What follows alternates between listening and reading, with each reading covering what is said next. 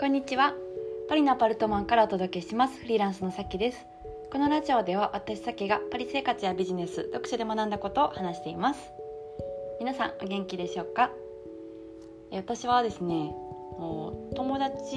にの子供が生まれたんでちょっと見に行ったんですけど、うんまあ、あのすごい可愛かったんです赤ちゃんは。はい、で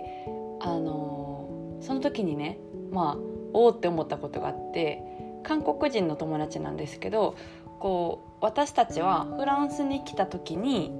最初のにいた語学学校で出会ったんですよ。だからフランス語もあのボンジュールとかそういうこうレベルの時に出会って、うん、で最初英語で話してたんですよね。でその子はもう英語は本当にネイティブレベルうん、ビジネスレベルじゃなくてもネイティブレベルぐらいなんですよ。そうで私はなんかあの宇宙人ぐらいのレベルでしたけども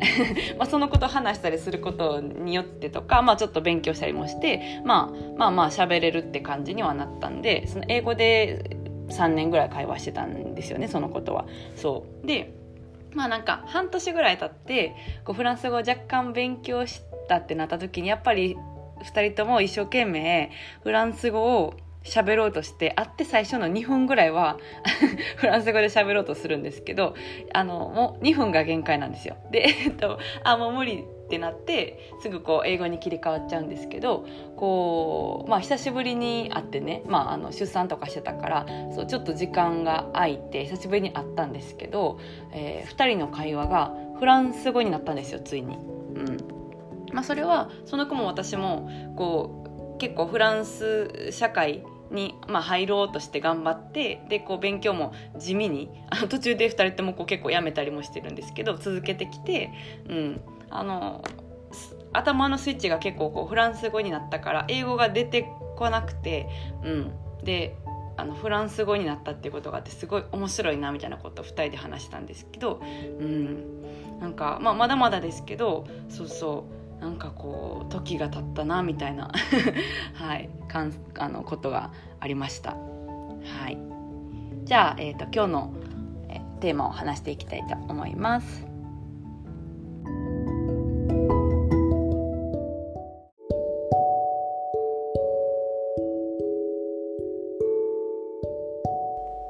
はい。じゃ今日のテーマは所有ではなく体験の時代という話をしたいと思います。よくこの言葉は言われてると思うんですよ。聞いたこともあると思います、うん、なんか例えば、えー、まあ、カーシェアリングの時代になったとかなんか服とか物とカバンとかそういうものも自分のものを持つんじゃなくてこうかあの借りるっていうようなこう所有に重きを置かなくなってきたっていう、まあ、時代があると思うんですよ。うん、で今日私が言いたいのは、まあ、物の話も、まあ、興味 興味あるんですけども、うんとまあ、それはよくこうね巷で言われてる話だから、えーと、情報もその所有じゃなくて体験する時代っていうことを意識した方がいいんじゃないかっていう話をしたいです。うん、そうそうそうまあえっ、と今はよくこのラジオでも情報がの取り扱い方とか考え方っていうことについて話していると思います。うん、で、ま、その情報って所有してるだけだったら意味ないんですよね。うん、そうなんかいわゆる何でしょうノウハウコレクターとかそういうこう所有する安心感に陥ってると思うんですよ。いろんなことを知って、うん、なんか私は知ってる持ってるってなってこうねあの落ち着くみたいな、うん、ことは、えー、よくあるんですけどもそうその情報もものも一緒でなんか所有じゃなくて体験をした方がいいっていう時代に変わってきてるんでそうそうそう。なんか情報だけだったら、まあ、もちろん価値はあるんですけどそれを生かすその生かし方を知らないとあんまり意味がないっていうね、うん、ことですね。そうそうそう。だから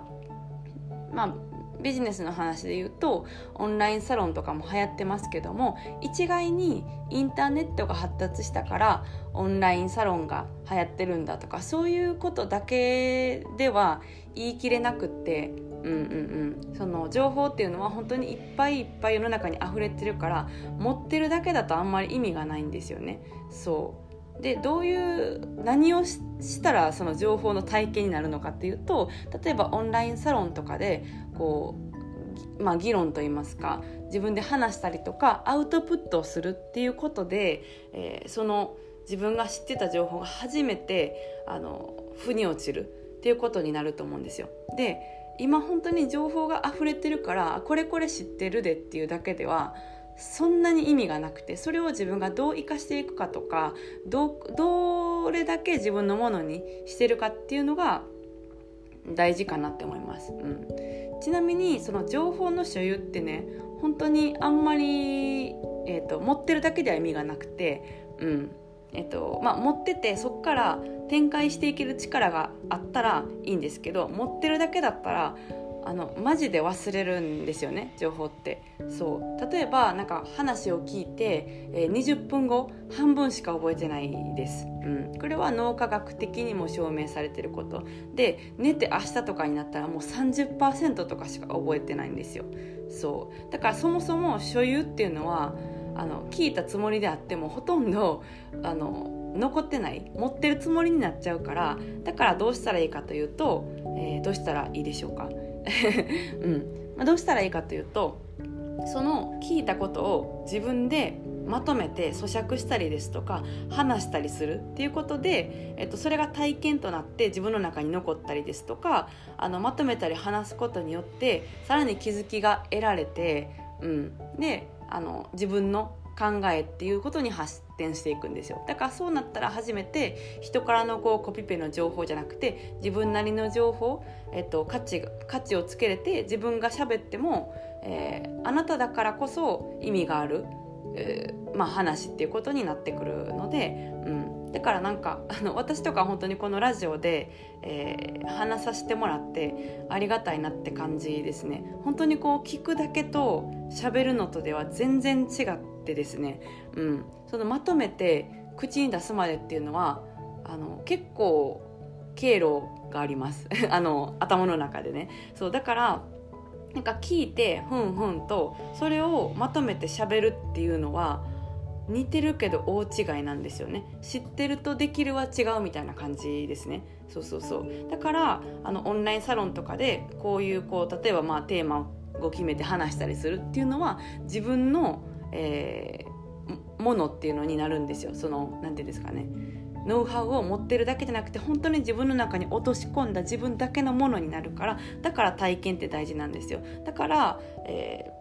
そのまあオンラインサロンとかその体験する場っていうのが、えー、うん、結構こう流行ってるって感じですね。うん、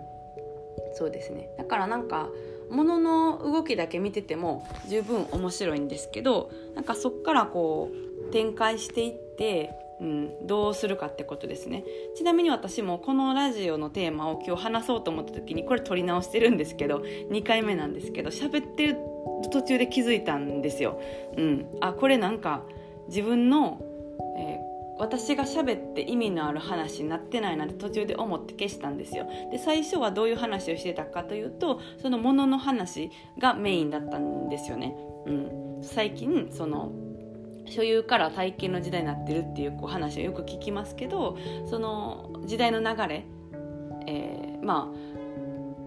何て言うんですか30年前バブルがあってでそれが崩壊して全体的に経済の経済が落ち込んでて人が平均的に前よりはお金を持っていないっていう時代になった時に所有が、えー、できなくなったんですよね。所有ができなくなったから所有をしなくなってその代わりに何を大事にするかってなった時にじゃあなんか体験かなみたいな感じになって、えー、はいなんかそういうこうカーシェアリングの、うん、サービスが生まれたりですとかあと音楽業界も前は CD で結構興行が成り立ってましたけどもその CD というものだけでは成立しない時代になってきたからこうライブっていう体験を通して、音楽を、えー、楽しむっていうことの時代になってきたからだから、えー、音楽業界もこの体験がメインの収入になってるんですよ。私前、えー、音楽業界で働いてたから分かるんですけど、うん、CD では成り立たないですね。うん、生計がアーティストもマネジメント会社も、えライブの興行会社も成り立たない。でも今はライブという興行があるっていうことをメインに音楽業界が成り立ってるんですよね。それは体験が大事だっていう時代になってきたからなんですよ。そう、まあ、こういう話を最初取ってたんですけどうんまあこれでも何て言うんですかね。自分なりの解釈音楽業界で入っで働いてたとかいうのは入ってるんですけどなんかそれよりも、うん、さっき言った情報を体験するっていうことの大事さをちょっと話したいなと思ったからそっちをメインに話そうと思って撮り直したんですよ。そう。だからなんか私なりのこう話になってるんじゃないかなって思いました。うん、だから知ってる知ってると自分の解釈を加えて話すっていうのは全然別物で価値がとゼロのものとそのコピーの情報だったらね、うん、これこれこれらしいでっていうのは別に調べられるからなんかあんまり価値がないんですよね。そう。でその誰かのフィルターを通すことで、えーと、付加価値を生み出すっていうことになるので、うん、あの情報を体験するっていうのは大事です、うん、しかもこう自分のものにするっていうためにも大事です、はい、だからなんかこうラジオとかも聞いてくださってて、えー、例えば5日前ぐらいにほうほうと思ったことがあったとしても多分覚えてないと思うんですよあんまり。なんかあったなみたいなふーんと思ったなっていう記憶とかその時の感情は残ってると思うんですけどじゃあそれをまとめてどうでしたかっていう、え、感想を教えてくださいって言ったら5日前のものって多分書けないと思うんですよ。もう一回聞かないと。そうそうそう。まあそれがなんか自分の中に興味なかったりしたら、えー、また別の話ですけども、えー、いいなと思ったのに5日前とかだったら多分覚えてないと思うんですよあんまり。そう。だから自分で体験する機会っていうのを作った方がいいと思います。うん。